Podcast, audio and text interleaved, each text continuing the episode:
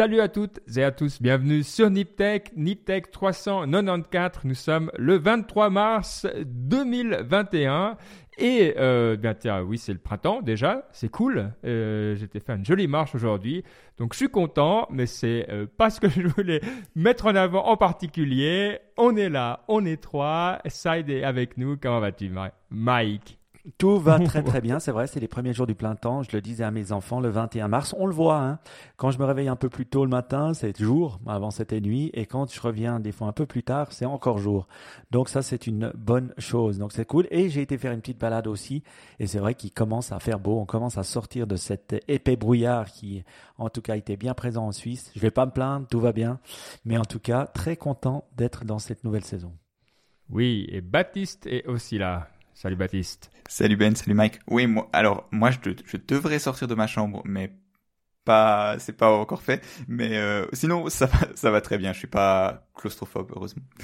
D'accord. Parce que tu as des examens ou juste parce que tu as décidé, euh, comment ça s'appelle, les kotaku, là, les, ceux qui vivent dans leur chambre, tu fais du gaming et puis euh, tu as décidé que voilà, quoi, tu sortais plus? Hmm, c'est pas c'est pas que je suis obligé mais c'est juste que j'ai la possibilité de le faire et tu te tu sais tu rentres dans dans le dans cette forme de confort mais c'est pas vraiment confortable enfin bref c'est c'est ça Bon, on en fera un Nip Tech Explore. Hein. Dès qu'on a des questions compliquées maintenant, on, en fera un Tech. Ou, je pensais que c'était peut-être pour euh, tous tes collègues parisiens ou du nord de la France. Tu voulais te comprendre ce qu'ils allaient survivre et tu voulais euh, faire comme eux. Je l'ai déjà fait, donc l'été dernier, le, printemps dernier, donc ça, ça ira. Mais je retourne en France, je suis, je suis courageux, tu vois, je vais retourner en France, donc je vais en partie avoir l'expérience.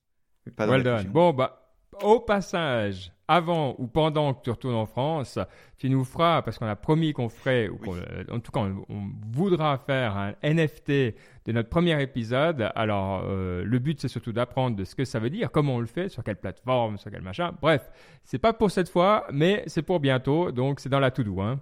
Il hmm. faut qu'on soit le premier parce que je suis passé dans les notes de, de l'émission de Léo Laporte, euh, This Week in Tech. Ils veulent le faire aussi. Patrick Béja, il, il dit qu'il veut pas le faire, mais il le fera. Donc, non, il faut, faut qu'on se dépêche pour être les premiers. Jason alors... Calacanis, je l'ai entendu qu'ils oui, en parlaient aussi. Ils étaient là, ah ouais, qu'est-ce qu'on pourrait faire pour les podcasts? Donc il y a pas mal de gens qui, qui essayent de tester ça. En tout cas, euh, une chose, on parlait des NFT, hein, pour ceux qui ont écouté les autres émissions, on en a parlé un petit peu plus. Et je parlais à ma cousine qui travaille dans l'art. Euh, pour une grosse galerie euh, américaine et elle me disait ouais dans l'art c'est assez révolutionnaire. Hein. Euh, on se demande qu'est-ce qui va se passer. voilà, il y en a. On avait raconté l'histoire de de certains qui utilisent les NFT, qui vendent des trucs digitales de, eux qui brûlent des des, des, des, des dollars connus, enfin plein de choses. Et c'est vrai que ça révolutionne, ça révolutionne ce petit monde de l'art, me disait-elle. Bon, donc on se réjouit que ça révolutionne notre petit monde à nous, mais comme on l'a dit, ça ne sera pas pour tout de suite. Alors, moi, j'ai vécu un truc euh, intéressant aujourd'hui. On a, bah, comme tout le monde, j'ai plein de formations euh, en, ligne hein, euh, ces temps. Bah, voilà. Aujourd'hui, c'était sur l'intelligence artificielle dans l'aviation. Alors, je me suis dit, tiens, un sujet cool. Euh, et euh, donc il y avait plein de gens de toute l'Europe qui venaient parler un petit peu de ce qu'ils faisaient. Et j'ai trouvé intéressant, juste pour faire un point de ce que c'est l'intelligence artificielle. Et comme ça devient une technologie qui est assez mûre, eh ben elle est un peu moins excitante que quand on voit les, grands titres et tout ça. Mais je trouve intéressant peut-être de vous faire un petit topo. Euh, et ce qu'on voit déjà, la première chose qui est assez évidente, mais qui a été clairement exprimée, c'est que c'est vraiment vu comme un outil d'aide à la décision. C'est-à-dire que c'est pas, on ne dit pas ah l'intelligence artificielle va remplacer des trucs ou on, voilà on va faire toute seule des choses. On n'est pas dans cette idée d'automatiser, mais vraiment de, soutenir la décision. Alors comment ça s'exprime? Euh, Typiquement euh, en avion, euh, il y a un truc qui est assez connu maintenant, qui est bah, c'est tout ce qui est autour de la vision. typiquement pour trouver les pistes d'atterrissage. Donc ça peut sembler facile de trouver les pistes d'atterrissage, mais quand on est très très loin et qu'on n'a pas forcément, voilà, on ne sait pas exactement où est la piste, c'est pas assez évident. Et donc c'est typiquement un genre de soutien. Alors dans les cas extrêmes, on peut dire si le pilote s'évanouit, ben, on peut quand même aller à la piste. Ok, ça c'est le cas extrême. Mais même des fois, ça peut permettre simplement d'aider le pilote, alors plutôt dans les petits avions, à, se retrouver. Et donc on peut, voilà, comme ça, rendre tout ça plus intéressant. Plus facile. Donc je trouvais ça intéressant. Il y a, d'autres euh, cas qui étaient mis en avant, euh, comme par exemple l'inspection des avions. Donc on est toujours dans le cas de computer vision ici, hein, euh, où bah, c'est comme pour les radiographies et tout ça, on est avec des systèmes qui, à la longue, sont capables de repérer certains défauts, certains dégâts de manière beaucoup plus rapide. Et il y a toujours quelqu'un qui supervise au cas où il y a un problème et tout ça pour se rendre compte de ce que c'est. Mais on est plus efficace, on est plus rapide. Donc je pense que ce côté computer vision qu'on voit déjà dans plein d'endroits et qui a des gros, gros, gros succès de l'intelligence artificielle, du machine learning, il été vraiment énormément mis en avant. Et puis l'autre truc qui était beaucoup mis en avant, et c'est pas très surprenant non plus, mais c'est intéressant de voir comment ça s'exprime, c'est tout ce qui est l'analyse prédictive. Et là, c'est évidemment la gestion des flux. Alors, un exemple, c'est euh, bah, quand les avions, évidemment, volent, mais ils roulent aussi. Et tout ce qui est taxi, c'est-à-dire le moment où ils sont sur la piste euh, avant de partir, donc même pas sur la piste même, mais autour, eh il peut facilement avoir des embouteillages si on ne gère pas ça très bien. Et donc, euh, il y a des outils qui permettent de faire de l'analyse prédictive pour aider à améliorer la gestion des flux euh, au niveau du, taxi. Donc, c'est hyper intéressant. Euh, il y a d'autres exemples comme ça, mais je trouvais intéressant de voir ces deux gros pôles de vision et, d'analyse prédictive.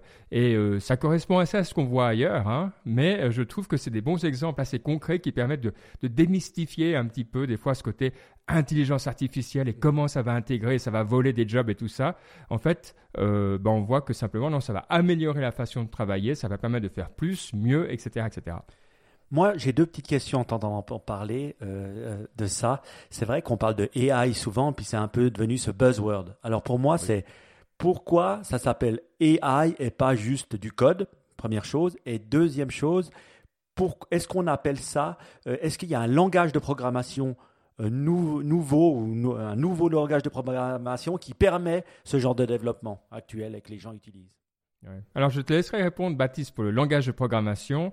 Euh, en tout cas, pour l'intelligence artificielle, les, ingénieurs ont plutôt tendance à parler de machine learning. Euh, parce que c'est plutôt ça qu'on fait. Puis intelligence artificielle, c'est le plus les gens du marketing. Donc dans la présentation, c'était clair et net. Hein. Le gars du marketing, il était intelligence artificielle, yo-yo. Et après, tu avais les gars qui expliquaient qu'ils ne parlaient pas de... Voilà. Donc, euh, mais c'est vrai, les langages de programmation, c'est une bonne question. Euh, est-ce qu'il y a des dédiés ou est-ce qu'on le fait simplement avec des librairies dans le langage standard? Alors, euh, plein, plein de bonnes remarques, effectivement.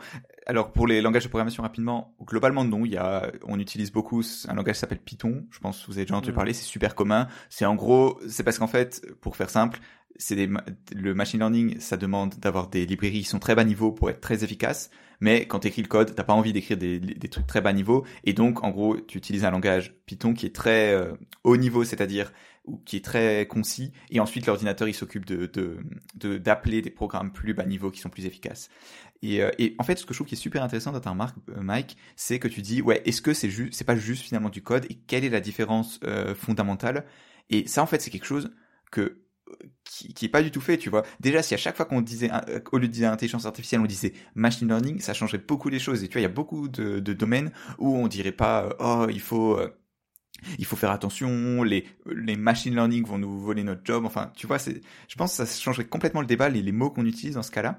Et, euh, pour faire le lien avec ce dont je voulais parler aussi par rapport à l'IA, du coup, c'est, euh, je pense que ça changerait complètement si on essayait de comparer le l'IA à ce qu'on a aujourd'hui et à se dire, ok, est-ce que c'est pas juste du logiciel amélioré plutôt que, que, plutôt que de se dire que c'est un nouveau paradigme? Parce que finalement, je suis pas sûr que dans la plupart des cas, je pense pas que ce soit un nouveau paradigme en fait.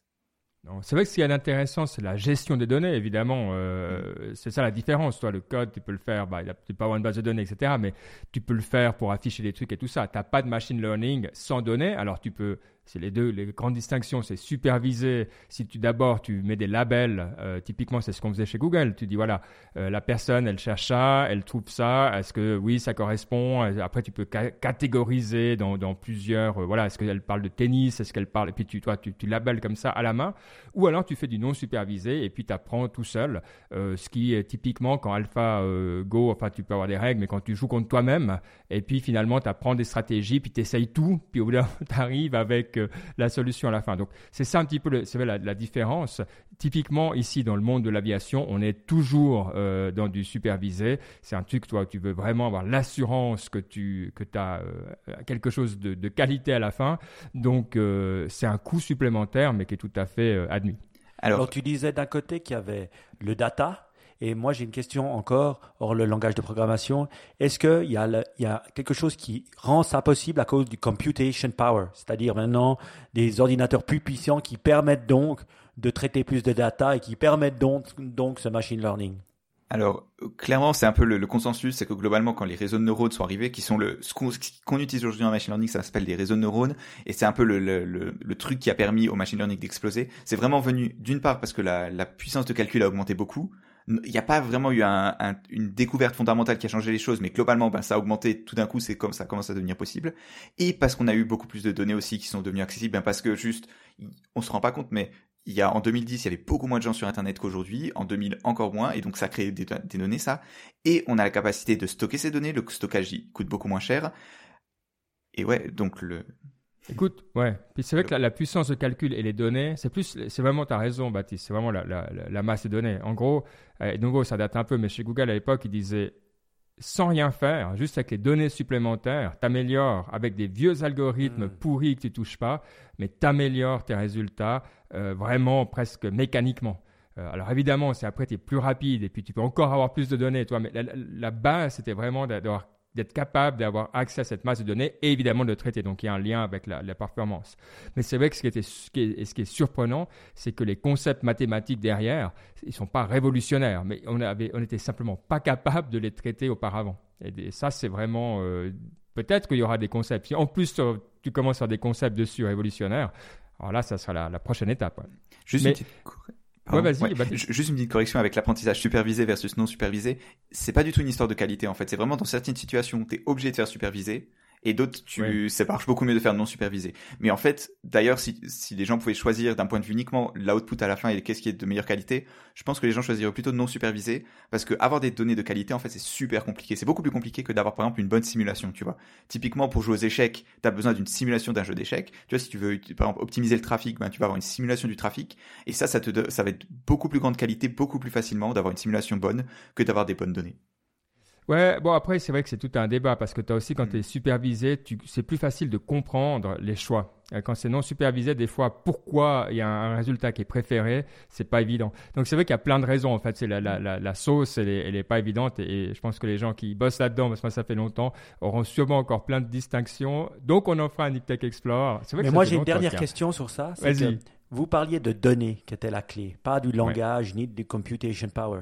Donc, les gouvernements ont raison de vouloir protéger les données des humains. Parce que la seule manière de pouvoir rendre l'IA moins IA, si on veut au moins faire peur sur son utilisation, c'est de protéger les données le machine learning. Ouais, le machine learning, c'est de protéger les données des gens. C'est juste donc.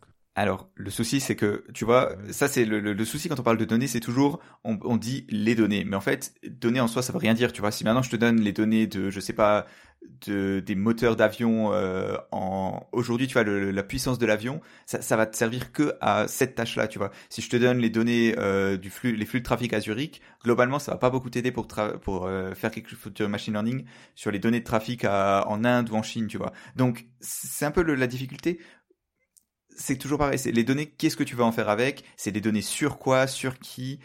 Quels sont les effets sur la personne sur laquelle tu collectes les données, parce que c'est ça aussi. Les gouvernements aujourd'hui, tu vois, quand on dit on protège les données, c'est pas tant pour protéger les gens des IA, mais c'est pour protéger les gens de, la vie privée des gens, si tu veux. Mais c'est encore vachement différent de protéger la vie privée des gens que le, le bienfait de la société, qui est quelque chose qu'aujourd'hui on fait pas du tout dans les données. Donc, c'est pour ça, c'est encore des notions qui sont super floues et certes, il faut y penser, je suis d'accord, mais il faut vraiment essayer de trouver des bons frameworks pour y penser et ça, j'ai l'impression que c'est aujourd'hui quelque chose qu'on n'a pas en fait.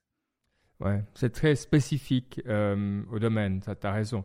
Mais euh, j'ai vu aussi que toi, tu t'étais intéressé à la question, Baptiste, euh, de, tout ce qui est éthique, et je pense que c'est un peu aussi là où, pointe Mike, c'est qu'est-ce qu'on veut faire des données. Alors, il y a eu, vous avez vu Google qui a licencié leur chief ethics, ou je sais pas qui, quelqu'un qui travaillait dans ce domaine, ce qui est toujours intéressant. Alors, quand on pense à ça, c'est quoi le cadre pour réfléchir finalement à l'éthique dans l'intelligence artificielle artificielle slash machine learning Justement, c'est que c'est quelque chose de très flou, tu vois. C'est que il n'y a pas aujourd'hui, il n'y a pas un cadre clair qui dit que voilà, en machine learning, on a ce problème-là et on veut le d'éthique. Tu vois, il n'y a pas une question éthique euh, universelle. Il y a plein de problèmes.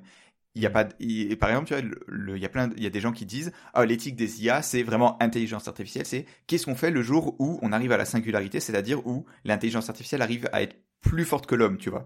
Il y a d'autres mhm. gens qui disent non, l'éthique de l'intelligence artificielle, c'est vraiment l'éthique du machine learning et c'est de dire, de, euh, tu vois, un appareil, un, système de reconnaissance faciale, il va marcher beaucoup mieux sur les personnes blanches que les personnes noires. Ça, ça va être un autre problème. Enfin, c'est un cadre flou parce que c'est un cadre qui est aussi en train de se construire. On est en train de se rendre compte des problèmes qui arrivent. C'est ça aussi. Tu vois, il y a pas de, on s'est rendu compte que le, t'avais des algorithmes qui pouvaient être racistes ou biaisés. Et donc du coup, c'est de là que qui est devenu le, c'est là qu'est venu le champ de recherche, si tu veux. C'est pas c'est pas dans le sens. Bon, bah écoute, cette longue explication de l'éthique euh, en intelligence artificielle, euh, voilà, je pense qu'on a on a fait le tour. hein euh... quoi? On a été. en fait, tu sais quoi Je pense l'intelligence artificielle de Zoom nous a interrompus parce qu'elle ne voulait pas que ce savoir soit partagé au monde, en fait. Tu sais, c'est ça que je vois. Je vois plein de petits jeunes comme Baptiste qui sont surdoués, très intelligents. Puis justement, au moins ils pensent à l'éthique, hein, Baptiste, mais je me demande si beaucoup euh, euh, pensent à ça. Et puis quand tu dis oui, oui, on en a parlé, il fera euh, ok, et puis on switch de sujet. Donc j'espère que, en tout cas, c'est un sujet de débat qui mérite un débat de société de fond. Alors oui, il y a des gens intelligents qui disent que, comme Elon Musk, qui disent qui, attention au machine learning, et d'autres qui disent c'est du grand n'importe quoi de faire attention. Ça sera plutôt une aide à la décision, comme tu disais Ben, qu'une prise de pouvoir. Moi, mon cœur balance parce que je suis pas assez intelligent pour décider. Tout ce que je me dis, c'est s'il y a une personne comme Elon Musk qui il, dit de faire attention, j'ai tendance à l'écouter. Mais voilà, peut-être je devrais pas. non, mais est-ce qu'il y a des, est-ce que tu as des pointeurs, est-ce qu'il y a des ressources que tu nous conseillerais pour les personnes qui sont intéressées à cette, euh, à cette problématique, à cette question? Ah, c'est compliqué. Il y a, ben, alors un exemple qui est assez extrême, une personne qui est assez engagée là-dedans, c'est euh, alors il s'appelle Les, euh, il a une, chaîne YouTube qui s'appelle Science for All. C'est un doctorant, euh, pas un doctorant, un, chercheur à l'EPFL, donc très bonne source pour avoir un avis assez tranché sur le sujet. Donc clairement, je, recommande. Et, et, sinon, pour revenir à ton point, Mike, un truc, les gens globalement s'intéressent. Tu vois, je vois dans mon entourage et tout, c'est quand même une question sur laquelle les gens sont pas neutres et tu vois, ils retournent pas la question d'un revers de main. Ok. Bon, alors, je vous propose, parce que je pense que c'est aussi quelque chose où on veut vous entendre. Donc, si vous avez des expériences, si vous travaillez là-dedans, c'est intéressant de voir comment vous faites. Euh, parce qu'il y a quand même, dans notre communauté, il y a des gens qui, travaillent sur ces euh, masses de données. Et de voir déjà, un, est-ce que c'est une question qui se pose? Et deux, si elle se pose, bah, comment est-ce qu'elle est, est, qu'elle est gérée euh, au quotidien chez vous? Euh, Et petit dernier truc, j'étais sur le, le, le, YouTube de Science for All, 14 euh, millions de vues quand même pour le petit EPFLien. Hein Nguyen Huang. Mm. Et puis voilà, puis 2016. Ah. Donc j'étais là, waouh, pour des vidéos qui parlent d'un truc que pareil, respect à lui. Alors je sais pas, je sais pas, voilà, mais il a, il en a sacrément des, des, des mm. 14 millions, bravo. La classe. Une question qu'on avait abordée euh, il y a quelques temps, euh, c'était celle de l'investissement dans les startups parce que Mike euh, prépare sa future carrière de, de, VC. Il le dit depuis 10 ans, donc bah, ça approche gentiment. Hein. maintenant, tu as. Quand je serai trop vieux pour le faire. As la, non, tu as la tête du VC. Tu commences à ressembler à Mark Suster. Surtout. Tu commences à avoir les, les, les, les, rides, les rides. Il a le nom du VC, tu vois. Genre, imagine Money Ventures, quelque chose comme ça. Et franchement, c'est pas mal. C'est vrai, c'est vrai. Surtout aux États-Unis. Donc il y a eu des changements euh, là-dedans aux États-Unis. Alors juste pour qu'on comprenne un petit peu aussi le, cadre là-bas, euh, Baptiste, c'est quoi ces changements pour les investisseurs? Alors, en fait, ce qu'il faut savoir, c'est qu'en tant que particulier, c'est pas facile de d'investir dans une startup. Vous pouvez pas venir à chez, je sais pas, chez n'importe qui et dire ah je mets 5 euh, millions dans ton entreprise. C'est pas c'est pas aussi simple. C'est assez compliqué, c'est très régulé parce que il y a des il y a eu des histoires d'arnaques. Si vous avez vu le lot de Wall Street, c'est un peu ce qu'ils font. De, de, de, où ils investissent dans des start dans des pas des startups mais des entreprises qui sont pas sur le marché. Enfin bref. Et, euh, et donc le, la, la SEC, donc celle l'autorité qui s'occupe de ça, elle a levé le, le, le plafond à 5 millions par an. C'est-à-dire qu'une startup peut euh, lever de l'argent d'investisseurs non conventionnels, non agréés comme des VC, à hauteur de 5 millions de dollars par an. c'est un peu bizarre que ce soit par entreprise et pas par personne, mais en tout cas c'est ça. Et ils ont aussi clarifié un peu le, les règles du jeu parce que c'est aussi ça qui est compliqué. C'est quand quand vous faites ça, quand une entreprise fait ça, il faut qu'ils qu'ils comment dire, qu'ils publient certaines informations, qu'ils disent s'ils vont, qu'ils sont en train de rechercher des fonds. Enfin bref, il y a tout un, set d'obligations qui a été clarifié et donc ça devrait dynamiser le marché. Si vous voulez voir un peu, il y a une entreprise qui s'appelle euh, Republic qui permet de faire ça, donc d'investir dans notamment des startups. Comment elle s'appelle? Republic. République République, ouais. Pourquoi? Non, non, parce que j'ai pas compris, mais je trouvais bizarre comme nom pour. Euh, ok, République, ouais. Ouais, ouais. Et, euh, et donc voilà, est-ce que vous, vous, vous, investiriez dans des startups comme ça? Moi, je trouve très bien. je dirais, je crois que la règle de protection, elle vient, je crois aussi du début du XXe siècle, hein, avec le grand crash de Wall Street. Mm. On a voulu protéger le pauvre, le pauvre investisseur bête euh, du grand méchant de Wall Street. Pour moi, dans, dans le futur, ce qui s'est passé, c'est qu'on protégeait plutôt le loup de Wall Street pour que le normal euh, investisseur comme nous ne puisse pas avoir accès à tous ces bons deals. Je veux dire, c'était une protection inverse. C'était dire, oh pauvre imbécile, reste dans ton coin, tu ne sais pas investir, moi je sais. Pourquoi il ne le limite pas aux gens et puis aux entreprises, parce que si tu le limites qu'aux gens, ça veut dire qu'une entreprise, elle peut lever plusieurs 5 millions, plusieurs millions des, euh, de plusieurs personnes. Donc elle pourrait lever beaucoup plus de fonds. Donc le limiter à 5 millions, c'est limiter en même temps le nombre de fonds que tu peux avoir en tant que société. Donc c'est limiter le risque. Moi, je pense que c'est une très bonne chose, surtout que maintenant, il y a des plateformes qui le permettaient. Donc ça va pouvoir permettre de, ben voilà, à ces plateformes de le filtrer. Aussi, je pense qu'au au début du XXe siècle, on n'avait pas les mêmes informations qu'on a aujourd'hui. Aujourd'hui, ok, tu investis dans une startup, c'est risqué, tu perds ta thune. Je veux dire, il fallait faire un peu de due diligence, tu peux. Euh, à l'époque, on n'avait peut-être pas les mêmes, la même accès à l'information. Donc, je pense que c'est long overdue. Je pense que c'est vraiment génial pour les startups américaines. Euh, euh, le marché a l'air dynamique. J'espère qu'en Europe, on pourrait faire quelque chose comme ça ou simplifier aussi comment les gens peuvent recevoir de l'argent. Je crois que c'est pas aussi complexe qu'aux États-Unis, mais je m'y connais pas. Donc, voilà. Ouais, Bon, c'est toujours intéressant de voir un petit peu ces mouvements, effectivement. Puis comme tu le dis, je pense que aussi avec la, ça fait quand même un moment qu'on a accès à l'information. Alors ça ne veut pas dire qu'il n'y a pas de scam et pas de problème, mais je pense que hum, ouais, ça me semble euh, de, démocratiser un peu. Je, je, lis assez comme toi la situation, Mike, de dire oui, oui, on vous protège, mais en même temps, on se fait plaisir. Donc, euh, ouais, on fait d'une pierre deux coups. Bah, on euh, écoutait Jason Calacanis et puis All Podcast et ils en parlaient un peu, tous ses potes et lui. Et je dois dire, ils sont assez drôles à écouter euh, et puis ils connaissent bien le domaine. Et ils disaient qu'actuellement, le marché américain est un founder's market. C'est-à-dire, euh, ils expliquaient pas mal de dire qu'il euh, y a beaucoup, beaucoup de startups.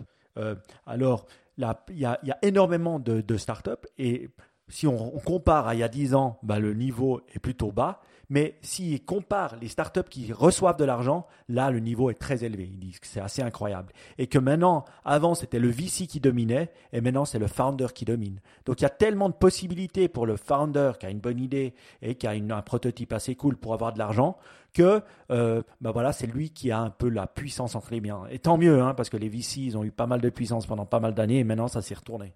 Ouais, ouais.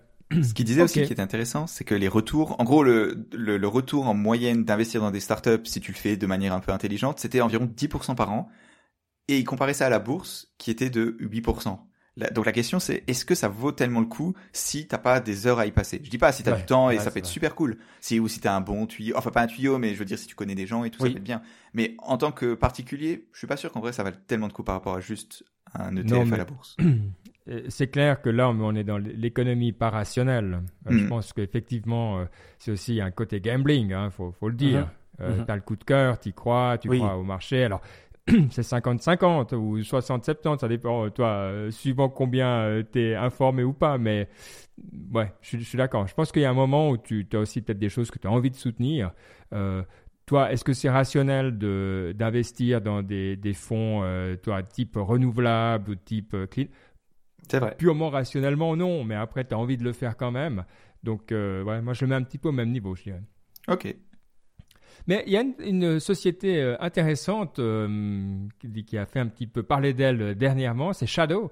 Alors, Shadow, c'est cette entreprise française, bravo à elle, euh, qui est un petit peu, euh, allez, à la, comme la Google Stadia, c'est-à-dire qui permet d'installer de, des jeux euh, et de jouer à distance sur tous les supports. Donc, ils font tourner votre jeu. Alors, la différence de Stadia, c'est qu'on peut installer, on achète le jeu, on peut installer ce qu'on veut.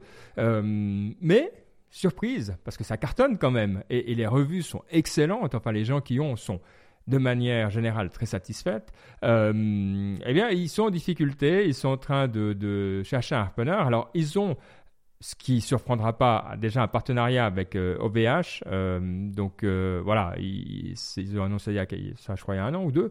mais bon, c'est vrai que c'est surprenant quand même qu'ils soient en difficulté malgré le succès. Est-ce qu'on sait un petit peu pourquoi Qu'est-ce qui se passe Ou on constate juste? Alors, il y a beaucoup de choses. De l'extérieur, on sait beaucoup et pas beaucoup. C'est-à-dire que d'une part, ce qu'il faut savoir, c'est qu'ils ont beaucoup de succès, mais ils ont tellement de succès que la durée d'attente pour recevoir un, un accès, c'est-à-dire qu'en fait, on loue vraiment une machine, euh, on loue un ordinateur où on a vraiment le full access. Donc, c'est-à-dire que vous avez l'interface Windows comme votre ordinateur normal. Et pour recevoir cet ordinateur, ça, ça peut prendre un an. Genre, aujourd'hui, je suis allé sur le site, sur leur site, et ils me disaient, livré le 29 mars et en fait 2022. Enfin bref, c'est c'est pour ça ils sont un peu victimes de leur succès et euh, donc il y a, y a ça. L'autre chose qui semblerait être le cas, c'est que le, en interne doit y avoir un ou deux soucis parce que l'un des cofondateurs est parti. Il y, a, il y, a, déjà un moment, un gars assez médiatique, enfin qui passe assez bien là, sur sur internet, qui est parti. Donc déjà ça c'était pas forcément bon signe. Hmm. Et euh, et ouais, le, à ce il, il semblerait aussi qu'ils aient du mal à avoir de nouveaux rounds de financement. Enfin, c'est il semblerait que c'est plein de choses qui font que ben pour un marché, pour un service qui a besoin d'énormément de capital, parce que c'est ça qu'il faut voir. Pour grandir, ça veut vraiment dire acheter des serveurs, pas juste louer les serveurs d'Amazon pour euh, scaler. C'est vraiment ça demande du cash. Et ben c'est pas quelque chose de facile. Moi, quand je me demande ça et puis que je vois une société qui a du succès, mais qui n'arrive pas à lever du fric avec le pognon qu'il y a en ce moment, notamment aux États-Unis, il faut voir que potentiellement les fondamentaux ne sont pas là. Euh, soit le business model, il peut être très vite copié et puis euh, très vite euh, très secoué parce que je veux dire de l'argent il y en a. Donc surtout pour des sociétés qui sont plus ou moins connues. Donc je me, je me pose toujours la question pourquoi hein, Parce que pourquoi est-ce que les VC mettent pas d'argent? Moi, mon, hypothèse, c'est juste que ben ils sont à un stade en fait où ils ont le, ils ont, ils ont déjà bien grandi, mais maintenant c'est vraiment, il faut énormément de cash pour pouvoir grossir, il faut prendre des gros risques. Et je me demandais si c'était pas juste ben, qu'en Europe en fait on n'est pas encore capable de faire ça. C'est ce qu'on a dit longtemps, qu'on a plein de petites startups en Europe, mais qu'elles n'arrivent pas à exploser à un moment, tu vois, à vraiment avoir une grosse phase de croissance. Est-ce que vous pensez que c'est ça ou pas? Euh, Moi, je pense qu'effectivement, c'est euh, ce côté prise de risque, il, existe en Europe. Et, je suis assez, euh, je suis assez D'accord, mais c'est vrai que la remarque de Mike est intéressante. Il faudrait qu'on aille plus de, de données vraiment sur euh, les marges qui se font, la croissance, etc. Parce que la réalité aussi, c'est que si tu veux prendre beaucoup de risques, il eh ben, faut que tu ailles le hockey stick. Quoi. Mm. Euh, sinon, si tu es juste en croissance normale, bon, bah, c'est le moment de te faire racheter. Et puis, euh, au prix où toi, on sait que voilà, on peut, on peut estimer tes revenus. Si tu grandis linéairement, ben, tranquillement, on, bah, voilà, tu as, un prix qui est, qui est, assez facile à estimer. ouais, en tout cas, moi, c'est vrai que c'est une société que je suis comme ça avec beaucoup intérêt depuis un certain temps. Et j'espère que bah, si euh, elle, tourne, tombe dans le giron d'OVH, ça me semblerait pas mal. Euh, très cohérent en plus comme mm. choix, donc euh, ça serait peut-être pas si mal non plus. Ils auront eux les moyens d'investir et, et, de voilà, continuer à améliorer le produit. Moi je trouve que peut-être la différence là entre les États-Unis et l'Europe, c'est la facilité d'avoir accès au public market aux États-Unis. Euh, je dirais que peut-être, bah voilà, en Europe, est-ce que tu peux aller au 440, enfin pas au 440, mais en bourse si facilement? En Suisse, en mm. tout cas, je sais que c'est pas possible. En Allemagne, il me semble que c'est assez complexe. Mais tu vois, si c'est qu'une question de pognon et de trouver de l'argent avec une idée qui marche, aux États-Unis, tu peux vite aller sur le public market, euh, même secondaire, et puis trouver de l'argent. Et ça, ça permet d'avoir beaucoup d'argent euh, si les gens croient en ton idée. Donc, c'est peut-être une chose que on voit peu de startups faire finalement en Europe. Euh, par rapport aux États-Unis. C'est vrai, mais ils sont encore loin pour le coup des des, des public markets. Tu vois, ils sont pas jamais ils vont avoir. je pense pas qu'ils étaient ils étaient très très loin d'une valorisation d'un milliard ou tu vois le genre de, de choses que tu entends quand ils vont sur les marchés publics. Donc non, je pense c'est plus c'est un peu plus early stage que ça. D'autant plus qu'aux États-Unis, malgré le fait qu'il y ait une tonne de fric dans les public markets, dans le dans les private, il y en a aussi. Donc je pense pas que tant que ce soit le cette distinction là qui va ce problème dans le cas de Shadow. Ouais, Bon, euh, de nouveau, c'est vrai que moi je suis curieux de voir. L'abonnement en, Suisse, hein, euh, il est à 15 euh, francs par mois, donc j'imagine qu'il doit être, parce qu'on paye toujours plus cher. Il est à combien? Je crois qu'il est 15 euros. 15 hein. euros? Non, on paye moins cher que. Ah ouais, bon, mais l'euro, il. Ouais. je sais plus le taux de l'euro c'est temps, mais 1.1. ouais, donc 15 euros, 15 francs. Ok, facile. Euh, non, 1.1, 10% de plus. Ah, pas 1, tu vois comme quoi. Ah, d'accord. Il faut du contexte. Ouais, mais bon, bon en tout cas, c'est vrai que c'est des prix quand même euh, qui me semblent assez raisonnables. Euh, surtout si ça permet, disons, de, 13 euros? Ah, 13, ouais, Donc, donc on paye quand même un peu plus. ça me rassure. On n'aime pas payer moins. C'est pas, c'est pas ça qu'on fait ici. Donc, ok. Euh, bon, bref.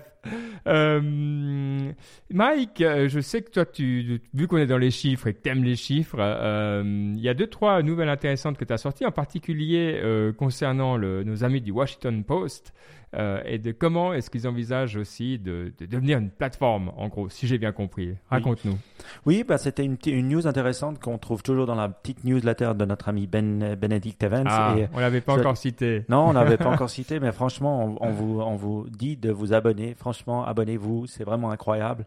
Euh, c'est une des rares newsletters que je lis et euh, franchement, je passe toujours des heures à la lire parce qu'il y a tellement de trucs cool que j'en peux plus. Mais voilà, donc euh, ben, voilà. Et il parlait du Washington Post et de cette technologie qui s'appelle le The Space, qui est une sorte de marketplace, advertising et euh, et pour les consommateurs pour euh, des abonnements à des journaux. Donc moi, ce que j'en ai compris, après tu m'arrêtes si je me trompe, euh, Baptiste, parce que tu as aussi regardé la news, ça serait au lieu d'avoir un Google login ou un Facebook login ou un Instagram login, je sais pas si ça existe, ou un Twitter login comme à l'époque, ben voilà, tu aurais ce The Space qui te permettrait, un, d'avoir accès à plusieurs journaux et deux, de pouvoir faire de la publicité un peu plus ciblée par, par, les, par les annonceurs. Donc voilà ce que j'ai compris. Je trouvais personnellement euh, que c'était bien vu. Je trouvais bien que ça vienne pas d'un technologiste, mais ça vienne de, du Washington Post en me disant, bah voilà, ils sont peut-être plus crédibles, ils arriveraient mieux à collaborer avec d'autres journaux aussi.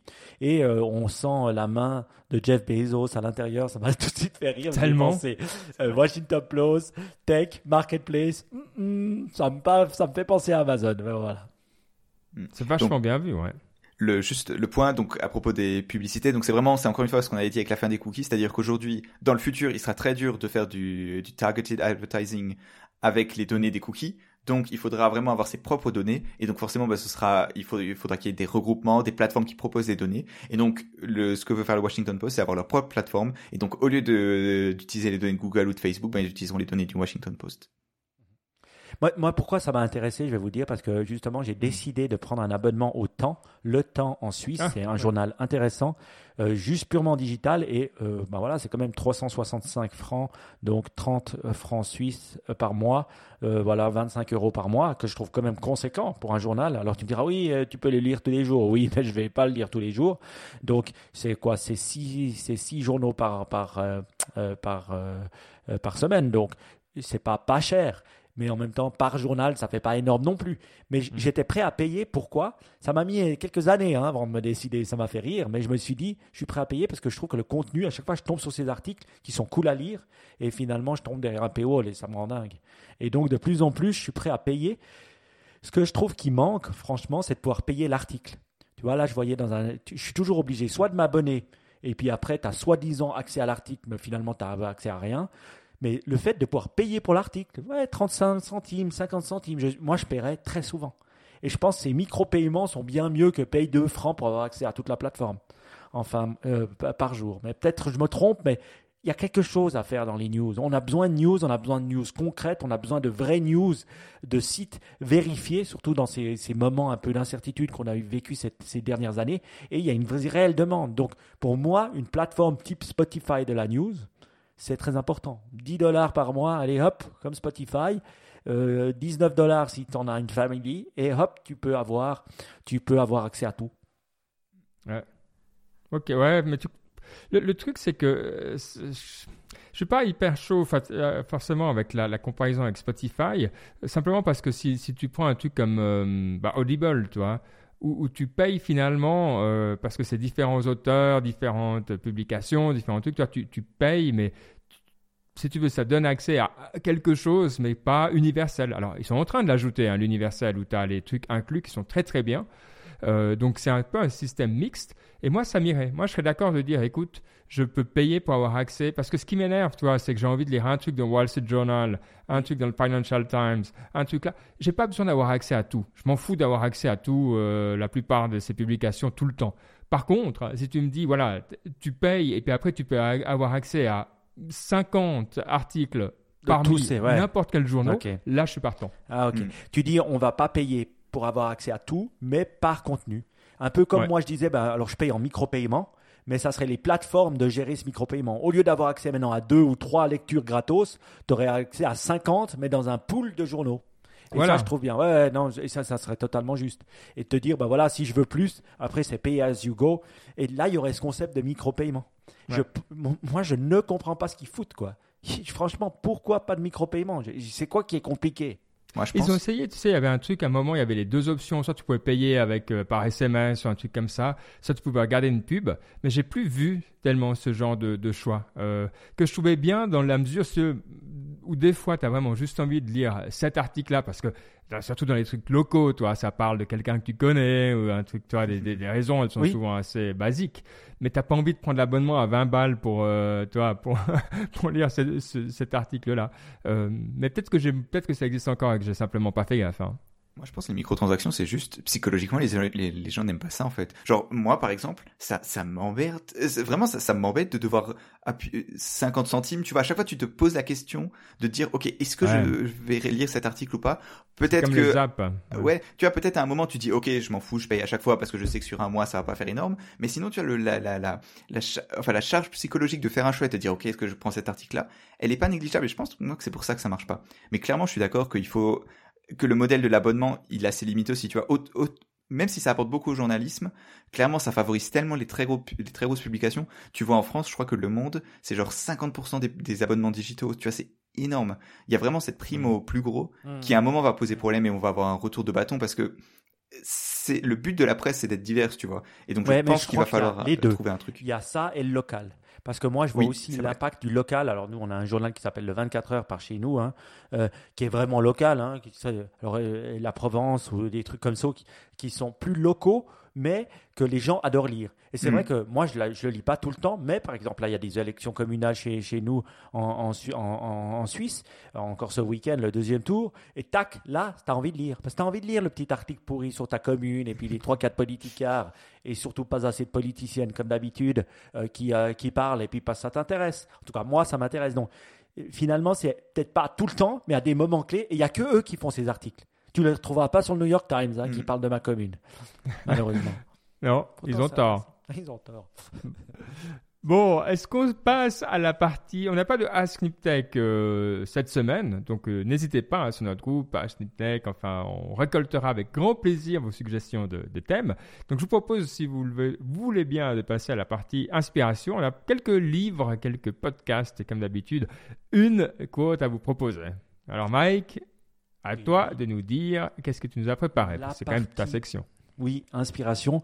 Donc, je vous avais parlé la fois dernière de la Theory of Knowledge, hein, de ce blog assez incroyable. J'espère que vous êtes allé le voir. Et sinon, allez-y. Ça s'appelle TOK, Talk, euh, Theory of Knowledge. Et dedans, euh, il, parle d'un livre qui est assez incroyable, que et, Naval Ravikant, ils en parlaient aussi, puis il en parlait tellement dans son petit podcast que je me suis dit, allez, je, l'achète. Enfin, de toute façon, j'ai un abonnement à Audible.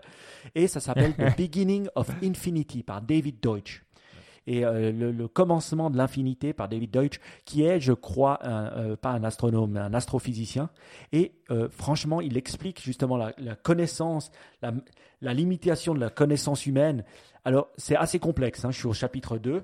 Euh, c'est vrai qu'il faut s'accrocher des fois, mais c'est des concepts qui sont simples et puis en même temps difficiles à expliquer, mais il les raconte, il les explique de manière simplement. Mais si je devais vous le dire, j'arriverais pas parce que c'est trop compliqué pour moi. Donc je vous invite à écouter le bouquin. Mais c'est vrai que c'est des, des manières de voir la connaissance, de comprendre qu'est-ce qu'on sait ou qu'est-ce qu'on croit savoir. Euh, euh, et c'est assez, assez, dingue. Par exemple, il fait des réflexions en se disant, bah voilà, à l'an 1000, on croyait vraiment qu'on avait tout découvert. on incroyable. Les gens disaient, on a tout découvert, ça sera très dur de trouver autre chose. Souvent, aujourd'hui, on dit aussi, il y a certaines personnes qui disent les mêmes choses. Et on voit que c'est que dans les changements de paradigme qu'après les gens, ils ouvrent leur esprit et puis qu'ils redécouvrent des choses. Et franchement, c'est super bien expliqué. Beginning of Infinity, je vous encourage vivement. Je ne sais pas s'il est en français, mais en tout cas, je vous encourage vivement à l'écouter. Ouais. Bon, mais c'est vrai que tu, tu vois euh, typiquement alors, ce qu'on appelle maintenant à tort, je pense que la dernière génération l'appelait comme ça, mais la découverte de l'Amérique du point de vue euh, européen, euh, à quel point ça a remis en question bah, tout, tout, ce qu'on savait, vu que la vérité était censée être posée et puis mm-hmm. que Y a, on découvre un truc aussi énorme avec des coutumes, d'autres façons de faire et que ça a complètement remis en question. Et, et c'est la base de, pourquoi on a eu la révolution euh, scientifique. Alors pas que, mais en tout cas ça fait partie de ces mouvements où on a dû remettre tout, euh, en question. Euh, cool. Écoute, j'ai dans ma to read list, j'ai choisi un autre bouquin à sa place parce que il m'intéresse. Je vais faire le lien directement avec ça peut-être. Si vous n'avez pas envie de lire le bouquin de euh, notre amie Mariana Mazzucato, euh, qui est une économiste euh, assez géniale, qui enseigne à Londres, mais qui a une empreinte globale, allez écouter le podcast qu'elle a fait avec une autre géante qui s'appelle Kara Swisher dans son podcast Sway. ça s'appelle Stop Whining About Big Government. Et en gros, elle explique comment le gouvernement peut être euh, entrepreneurial. Alors c'est sa thèse, hein, euh, elle a déjà fait d'autres bouquins là-dessus, mais euh, elle explique comment on peut avoir cette approche de mission dans le gouvernement qui pousse à faire des, choses ambitieuses en commun.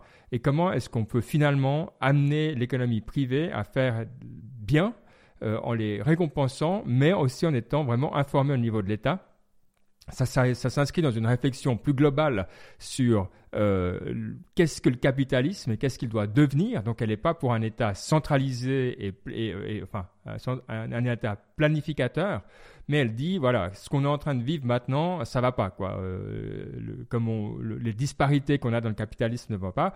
Donc, elle est quand même bien à gauche, mais aussi avec un discours euh, agressif au niveau de ce qu'on peut attendre du gouvernement j'aime bien, je suis pas d'accord avec tout, mais euh, vraiment indéniablement, euh, c'est un livre qui, enfin, déjà c'est un podcast qui vaut la peine si vous voulez la version courte. Le livre, je le recommande peut-être un petit peu moins parce que je trouve qu'il y a, plus de réflexion de fond. Enfin, euh, faut, vous intéresser vraiment au post-capitalisme et ce genre de questions. Mais en tout cas, notre amie Mariana Mazzucato. Moi, j'ai une petite question pour toi. Une Alors, on parle du gouvernement, de modifier le gouvernement. Tu travailles toi-même pour le gouvernement. Est-ce que tu t'es permis de forwarder ce podcast à tous tes collègues avec une petite réflexion? Non, mais alors non seulement je l'ai forwardé, mais déjà il y en a d'autres, certaines qui m'ont répondu, parce que c'est surtout des collègues féminines qu'elles connaissaient déjà évidemment et très bien.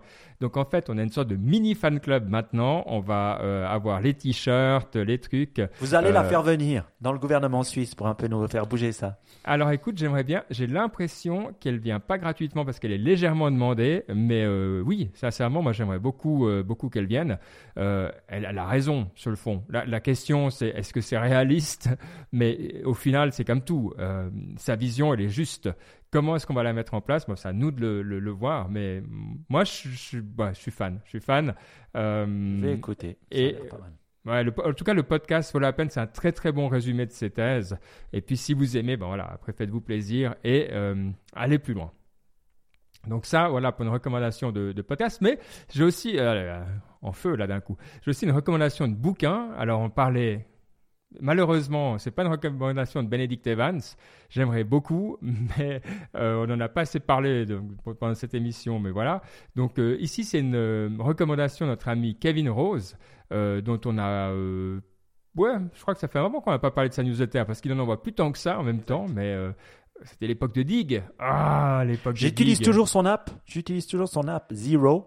Euh, pour euh, l'intermittent fasting. Et puis, j'ai regardé, il y a presque un million de personnes qui l'utilisent. Donc, euh, je crois que notre ami Kevin Rose, ben voilà, Zero pour le intermittent. Non, il y a une version totalement gratuite que j'utilise hmm. moi d'abord. Après, si tu veux des fonctionnalités un peu plus poussées, tu es là, mais elle est sacrément bien faite. Ouais, non, il est bien Kevin Rose. oui, il, vraiment... il aide la planète.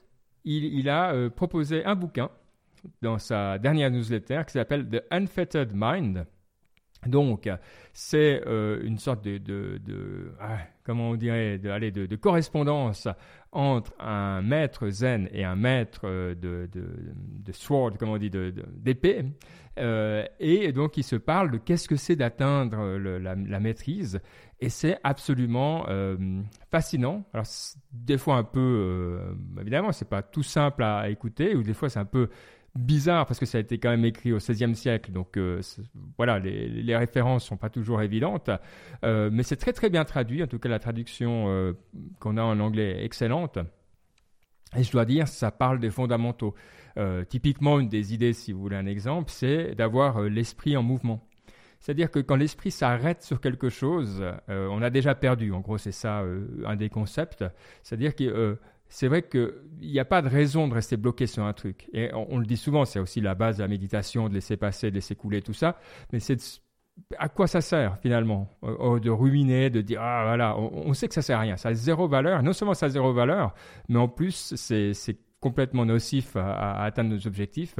Et il l'explique vraiment bien et euh, ça fait du bien à entendre. Donc si vous aimez, alors c'est un style particulier aussi, mais euh, moi j'adore, je suis fan. Donc de Unfettered Mind. Euh, hautement recommandé. La version audio est excellente également. En plus, un, contemporain de Musashi qui a écrit le livre très connu Book of Five Rings, dont on a parlé dans, dans Niptech également. Oui, qui est très, très bien aussi. qui est aussi pas mal. Donc, vraiment, quand on trouve l'ancêtre ou euh, le précurseur de ça, on se dit attention, on, on chope quelque chose. Ça me donne un petit peu envie. Oui. Alors, qu'as-tu d'autre dans ta liste, Mike?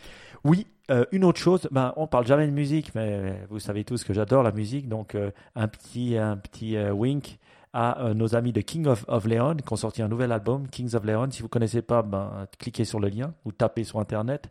c'est un peu rock, mais j'ai trouvé que le nouvel album valait vraiment la peine. C'est assez rare de voir des albums dont ouais, plus de la moitié des chansons sont bien souvent, bah voilà, on écoute une et puis après, voilà, on laisse. Surtout euh, dans un monde où on vit plus dans un monde d'albums, mais dans un monde de singles. Et donc, King of, of Leon, qu'on l'air de s'être apaisé, mais qu'on fait a sorti un sacrément bel album. Donc, il faut un peu, euh, voilà, on parle peu de musique. Donc, je me suis dit, allez, euh, une fois n'est pas coutume, parlons de musique. Kings of Leon.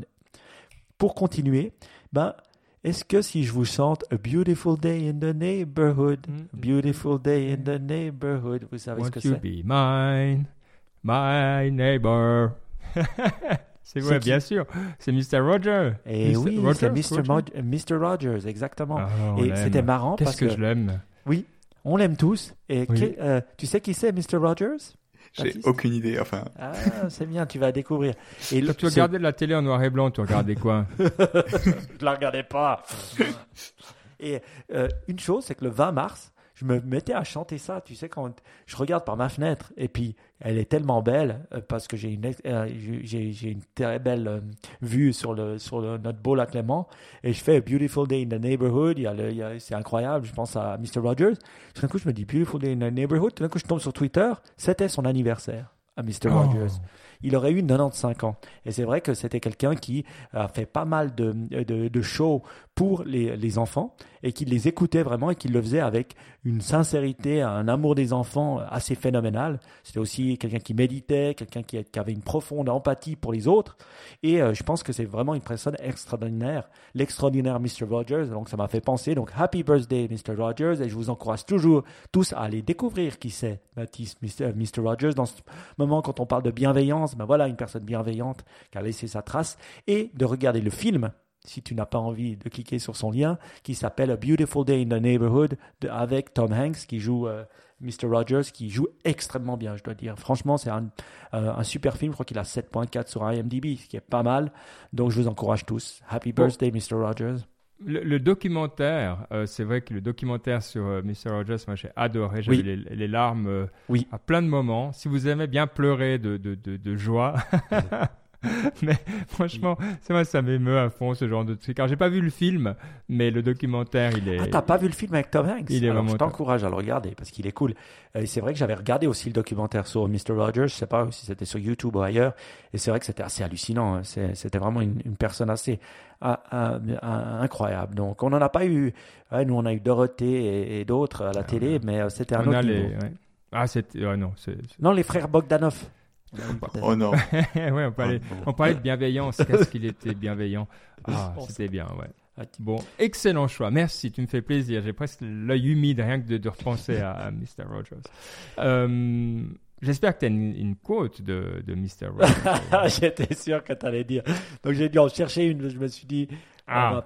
c'est vrai qu'il y a pas mal de citations de Mr. De, de Mr. Rogers et j'en ai trouvé une que j'ai trouvée vraiment jolie.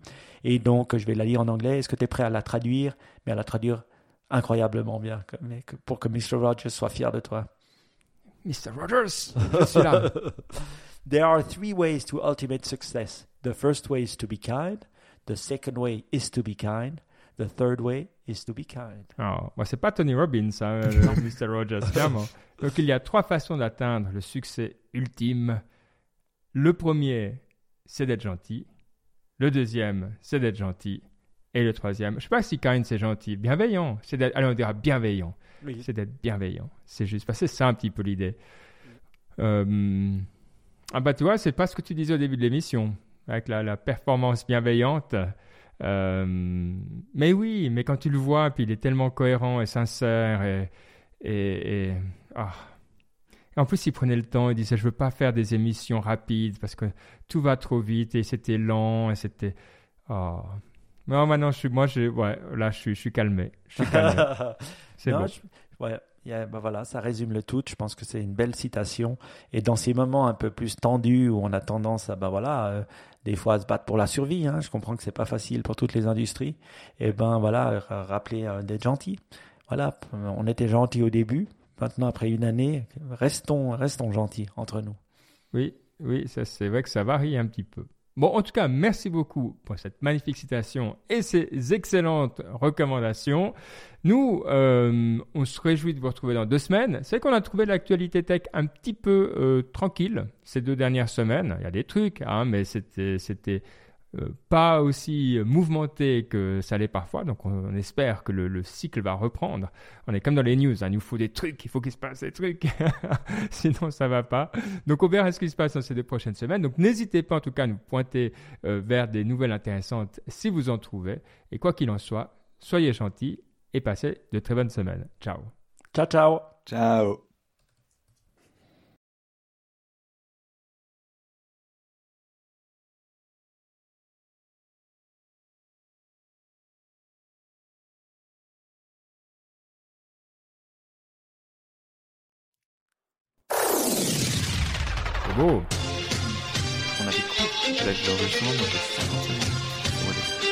Et, je dirais, on était un peu low energy, quoi. Ah ouais, tu trouvais? Non, je trouve pas. Ouais, je, ah. trouvais, je trouvais qu'on était, je trouvais qu'on avait moins, moins le focus, moins le truc que d'hab. Ah, moi, j'ai pas. des interruptions, peut-être que non, vous trouvez pas? Ah, Moi, j'ai pas trouvé. J'ai trouvé qu'il y avait eu des sujets où on a bien, on a été euh, plutôt bon. Hmm. Donc, j'ai pas eu ce, ce, sentiment de de low energy. Tu vois, c'était peut-être dans, dans ta. Ah, c'était moi. C'était toi? Le low energy, non. Peut-être. Mais je, je, toi, j'aime bien les émissions comme ça, moi. Mm. Ouais. Puis course, c'est bien. C'est vrai que mm. course, c'est bien aussi. Quand on n'a pas, quand il y a moins, ben, on fait moins. Ça, c'est bien. Bon. Je pense que c'est la fin, Ben, qui a baissé le, la moyenne, tu vois, elle a été tellement baissée par le, la fin, là, sur Mr. Rogers que il faut, il va, ça va vous donner envie d'aller découvrir qui c'est Mr. Rogers parce que c'est vrai que c'est tellement beau. Il est tellement beau. Oui. Euh, comment on l'appelle cette émission Bienveillant. Euh, ah, bienveillance. Ah ouais, bien ça c'est un, ouais, c'est un beau terme. Ah mais il trouve toujours les. Avant c'était moi qui trouvais toujours et maintenant c'est lui. Bienveillant. moi j'aime bien quand c'est un mot. Ouais. Toujours un truc. Ouais. bienveillance c'est bien. C'est bien la bienveillance. Ouais, c'est bien. C'est bon. Il faut que ça soit plus sur Internet. Oui. C'est Hashtag bienveillance. On est d'accord. ouais. Tu sais, hashtag bienveillance, c'est presque un, c'est presque un, comment dire, une caricature des gens qui essayent d'être bienveillants, tu vois. Genre quand tu dis dans une conversation hashtag bienveillance, c'est presque, tu vois, c'est que tu, il y a, y, a, y a vraiment du cynisme là-dedans.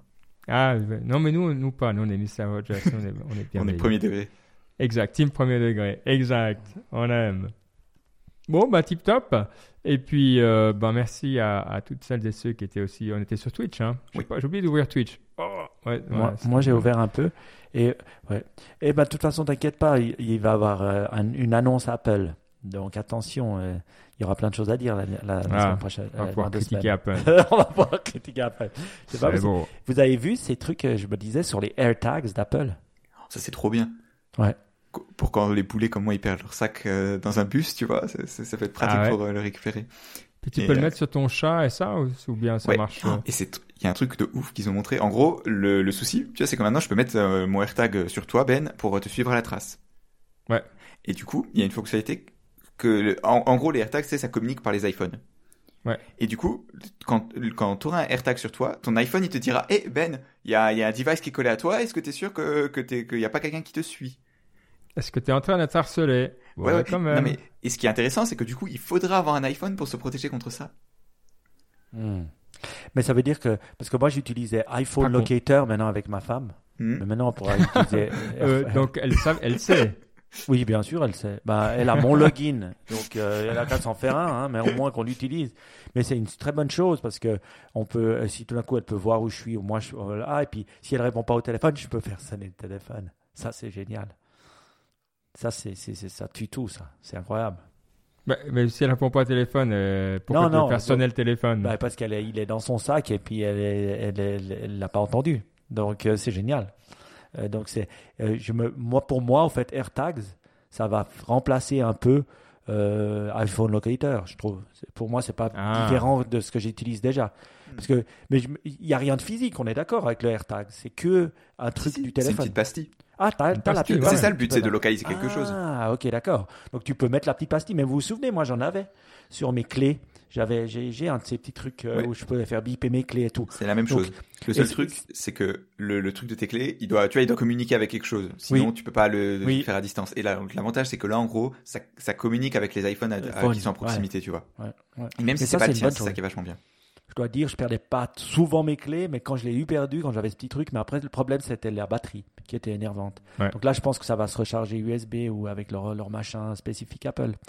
Écoute, encore un truc quoi. Ils ont raison. Je pense que là, euh, ça va cartonner quoi, parce que c'est un réel besoin. Tu vas pouvoir le mettre sur ton chat, ben voilà. Ma, ma femme va pouvoir le mettre sur moi. Non, pas de souci. C'est bon. bon, messieurs. Merci à tout le monde, on l'a dit. Je ne sais pas si on est encore euh, en live ou pas. On vous dit au revoir et euh, à dans deux semaines. Ciao, ciao. Ciao. Ciao.